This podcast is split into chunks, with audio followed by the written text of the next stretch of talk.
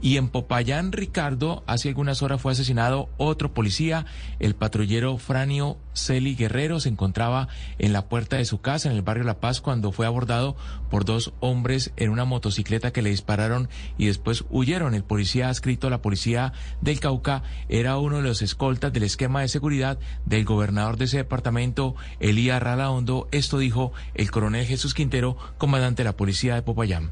Se ha determinado, en conjunto con la alcaldía municipal, el ofrecimiento de hasta 10 millones de pesos de recompensa a quien suministre información que permita la identificación y captura de los responsables de este hecho criminal. Tenemos que trabajar en unión con la comunidad y las instituciones para darle tranquilidad a nuestra ciudad de Popayán.